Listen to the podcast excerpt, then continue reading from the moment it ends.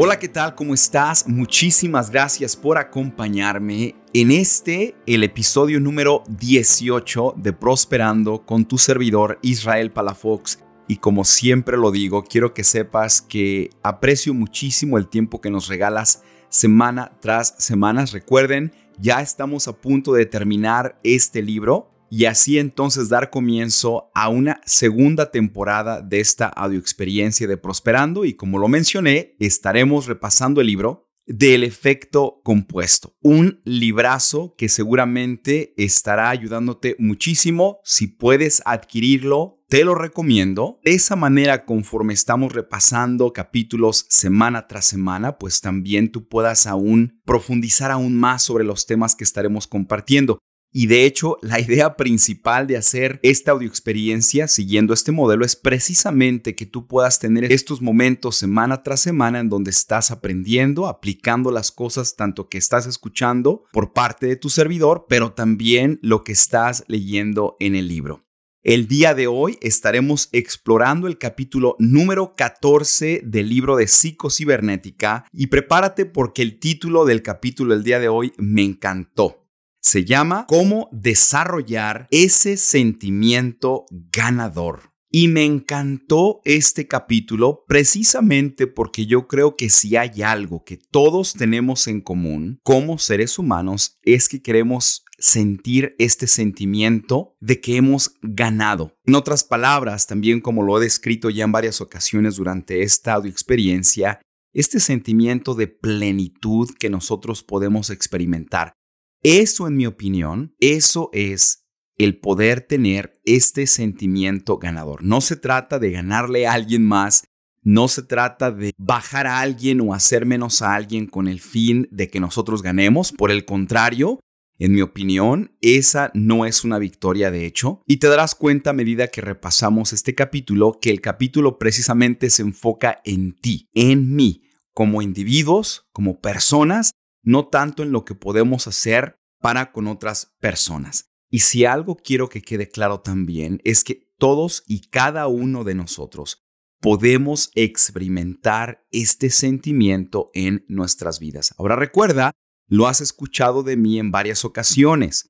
No te compares, no compares el éxito o la plenitud que tú ves en alguien más con la plenitud que tú puedes alcanzar porque es muy a menudo lo que nosotros hacemos, que nos comparamos, y entonces empezamos así a establecer un criterio del éxito y de la plenitud y el de tener este sentimiento de ganar que realmente está fuera de nuestras manos y por cierto es no real. A eso me refiero, de que está fuera de nuestras manos. ¿Y por qué me refiero que esto es algo que todos nosotros podemos experimentar? Bueno, Primero que nada, recuerda, hemos sido equipados de tal forma que este sentimiento es lo que nos permite como seres humanos el poder continuar avanzando, el poder seguir progresando.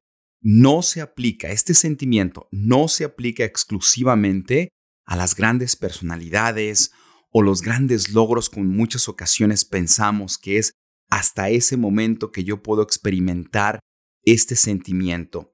Por el contrario, fisiológicamente hablando, todos nosotros tenemos los mismos atributos, las mismas características que precisamente nos permiten experimentar este tipo de sentimientos en nuestras vidas. Y si hay algo que espero que a ti y a mí nos ha quedado muy claro hasta el momento al estar repasando este libro, es de que nuestro sistema, nuestro mecanismo creativo, hemos hablado ya en varios episodios sobre este don que nosotros tenemos de la creatividad. Bueno, algo que debe de quedarnos claro, y aprendí de hecho una nueva palabra al estar preparándome para este episodio, es de que nuestro mecanismo creativo, dice el autor, es teleológico. Es una palabra complicada, es una palabra que nunca había escuchado. De hecho, te recomiendo a que vayas al diccionario de la lengua española y puedas ver lo que significa la palabra teleológico y tiene que ver con el hecho de que opera en base a metas y resultados. Lo repito, nuestro mecanismo de la creatividad funciona a base de metas y de resultados. Y cuando nosotros no estamos llenando nuestra vida con metas y con resultados, pues ¿qué crees que pasa con este mecanismo de la creatividad?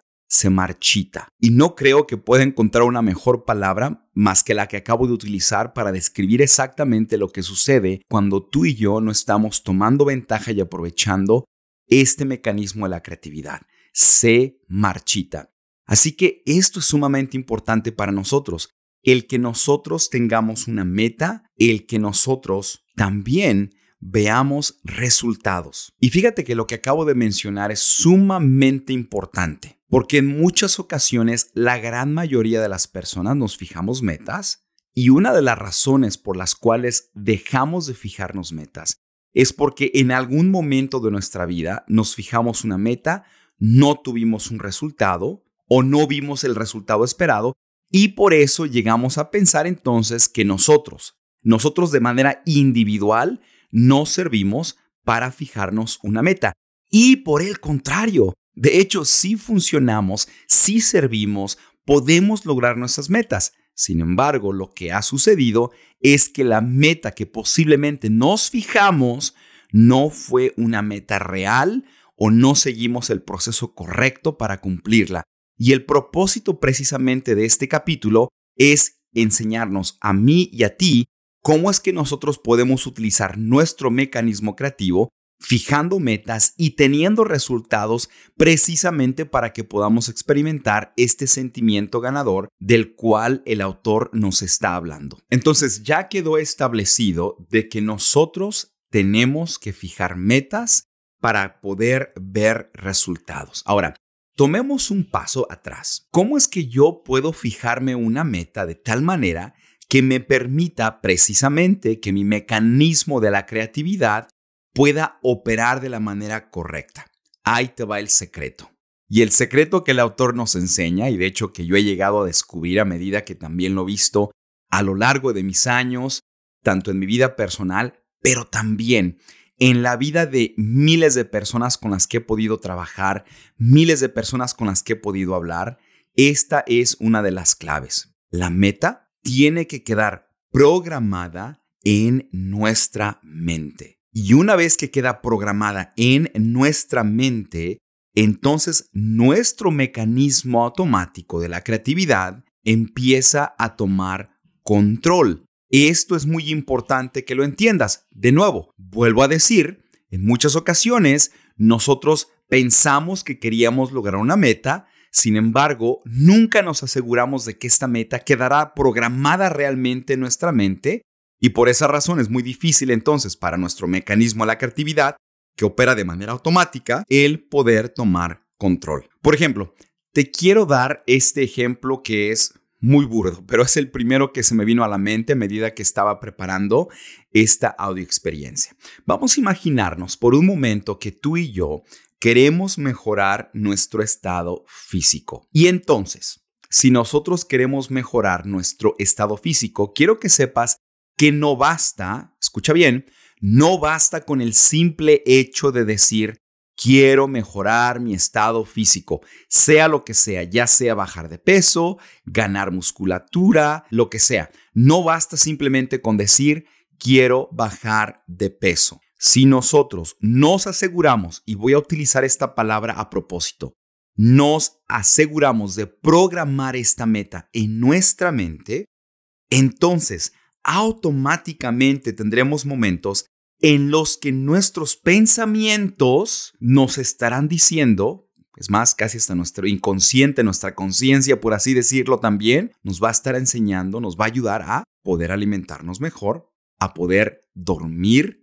bien, eso significa entonces dormir temprano, también empezamos a tener pensamientos, empezamos a tener el deseo de poder ejercitar dentro de nuestras posibilidades. También no creas, ¿verdad? Que ahora voy al gimnasio, ahora voy a correr maratones. No, dentro de nuestras posibilidades. Es precisamente que vamos a tener este tipo de susurros, por así decirlos, en lo que nosotros ahora lo único que tendremos que hacer es tomar la decisión de hacer, de escuchar nuestra mente, de escucharnos a, nosotros mismos, precisamente por esa ayuda que nuestro mecanismo de la creatividad nos está dando. Y sabes también qué sucede porque a mí me ha pasado esto cuando yo me aseguro de programar una meta inmediatamente, la manera en la cual estoy preparándome, la manera en la cual estoy pensando sobre esa actividad cambia completamente y de eso te puedo dar testimonio de manera personal. Pues dime entonces, ¿cómo es que yo puedo programar esta meta en mi mente? Y el autor nos da varias sugerencias que puede ayudarnos entonces a poder entender lo que tenemos que hacer para poder programar esta meta en nuestra mente. La primera sugerencia que nos da es esta. Piensa en términos de las posibilidades, como si ya hubieran sucedido. Lo repito, piensa en términos de posibilidades, como si ya hubieran sucedido. Este ejercicio y esta sugerencia que el autor comparte me parece perfecta precisamente para asegurarnos que estamos programando esta meta en nuestra mente. Nosotros, de hecho, para que ustedes sepan, ya utilizamos este proceso. Lamentablemente, lo utilizamos de la manera inversa, lo utilizamos de la manera negativa y lo utilizamos cuando nos preocupamos. Cada vez que tú y yo nos preocupamos por algo, estamos precisamente utilizando esto. Y lo que sucede cuando nos preocupamos es que precisamente esto queda grabado en nuestra mente. Por esa razón, en muchas ocasiones, no podemos salirnos de este círculo vicioso que nosotros hemos creado también por el hecho de que esta preocupación ha quedado precisamente grabada ya en nuestra mente. Así que si tú piensas, ¿verdad?, lo que es la preocupación, es cuando tú estás pensando en todo lo malo que puede llegar a suceder, en todo lo mal que puede pasar cuando tú vas a hacer algo, en todas las cosas que pueden acontecer o que no pueden acontecer y eso no solamente lo expresamos al momento de que estamos pensando sobre esto, pero también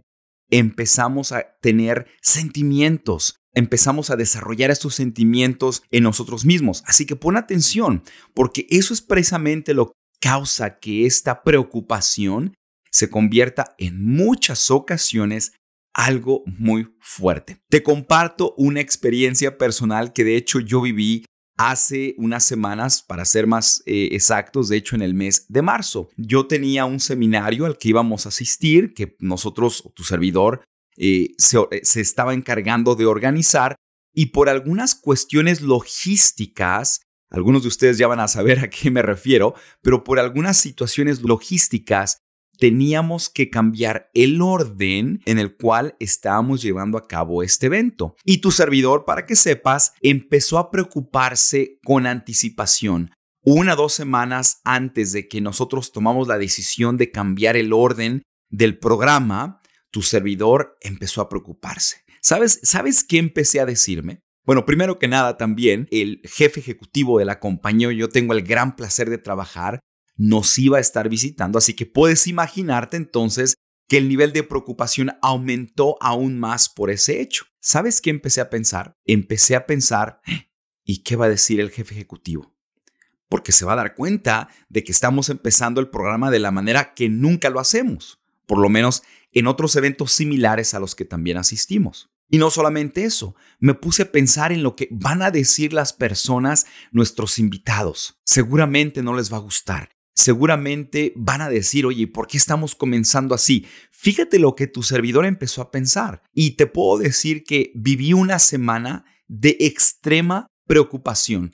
No podía zafarme de este círculo, de este ciclo vicioso en el cual yo mismo me encontraba. Y fue hasta una noche antes, que de hecho estaba repasando este capítulo que te estoy compartiendo en este momento, que finalmente entendí lo que estaba sucediendo. Me di cuenta que la preocupación que yo mismo había creado, que yo mismo había generado, me estaba afectando a tal grado que no pude funcionar realmente esa semana. ¿Y sabes lo que sucedió?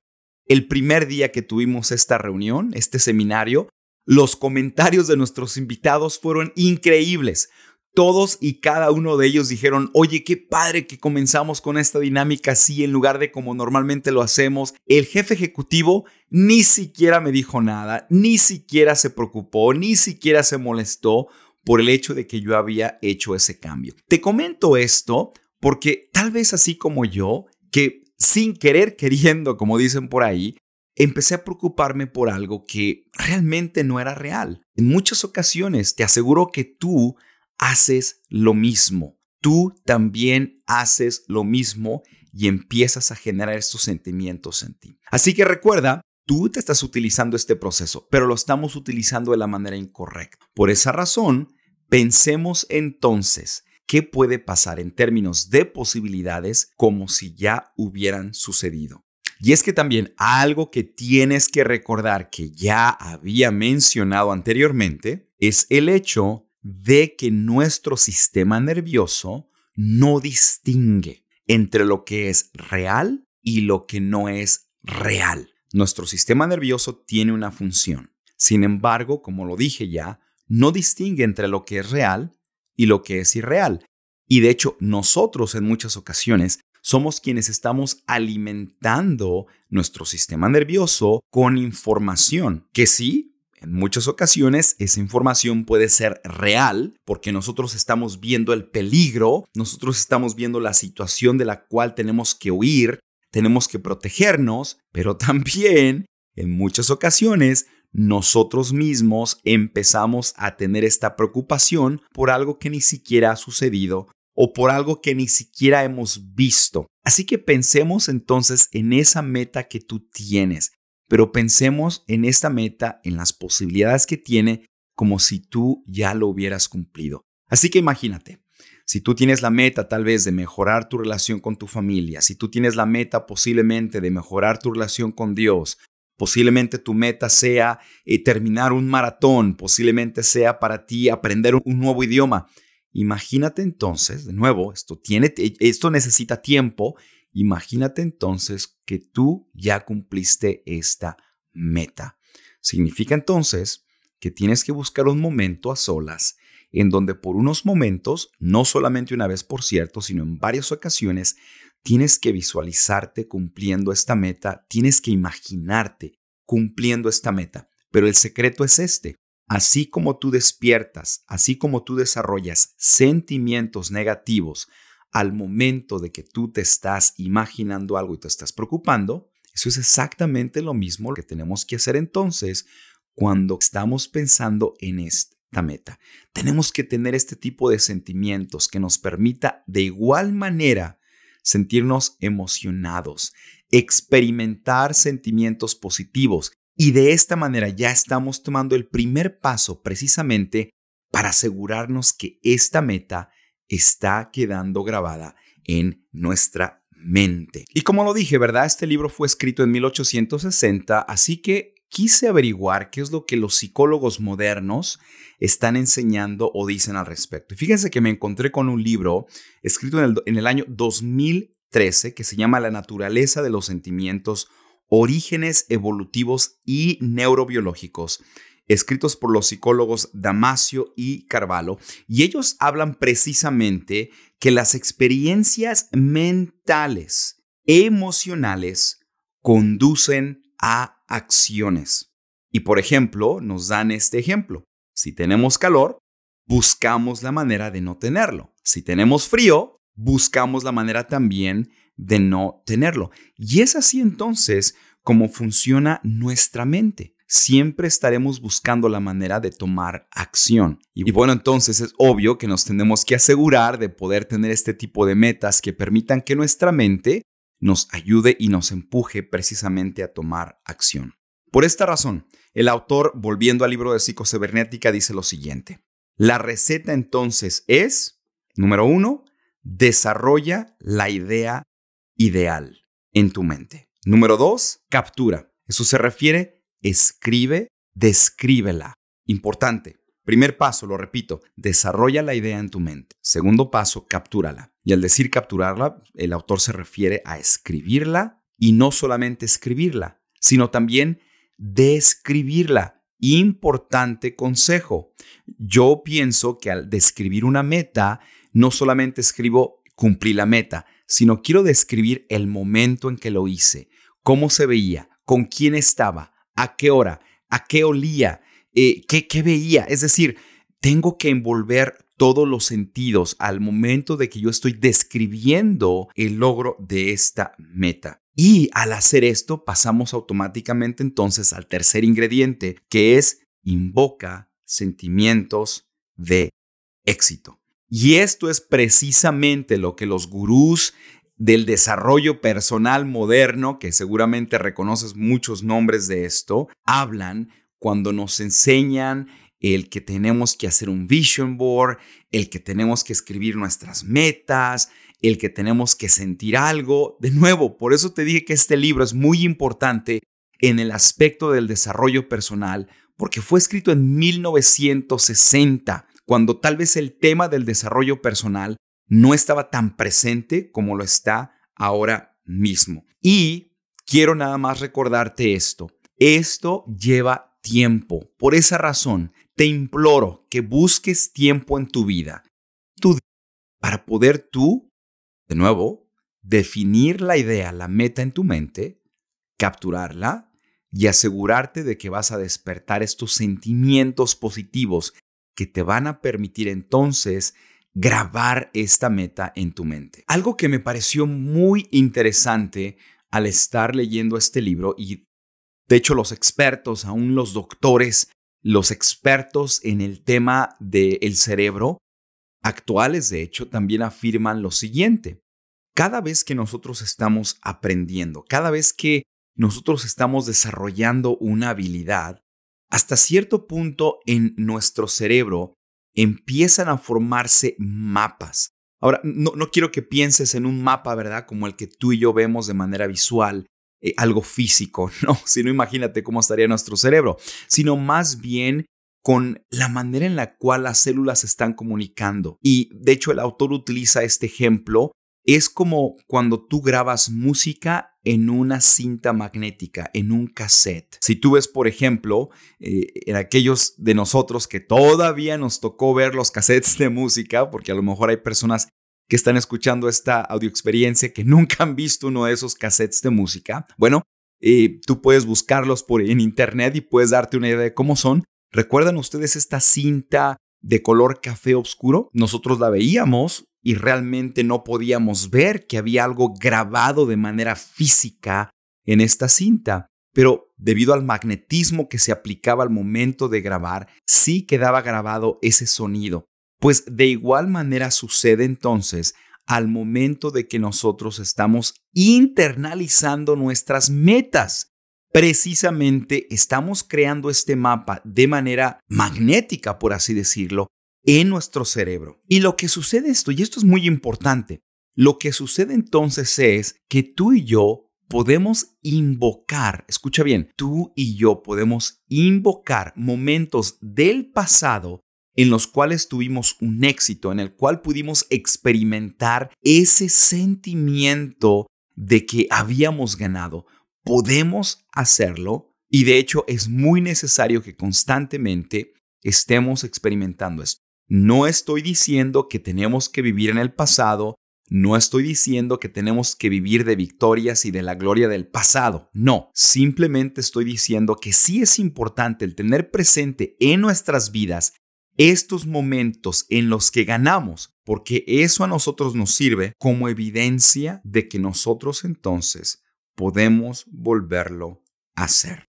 Hay algo que me voló la tapa del cerebro, por así decirlo, que de hecho está aquí en el libro, es algo que Charles William Eliot, quien fue presidente de Harvard, has escuchado la universidad prestigiosa de Harvard, este fue un presidente de esta eh, institución de estudios de alto nivel, él dio un discurso en el cual él habló del el hábito del éxito. Él enseñó esto que es sumamente importante. Él dice que muchos de los fracasos que en este caso los estudiantes en su infancia experimentan, por ejemplo, en la primaria, él hace referencia a que mucho de esto se debe a que en las etapas tempranas de aprendizaje no se le dio al niño o a la niña experiencias cuya dificultad les permitiera experimentar este sentimiento de ganar.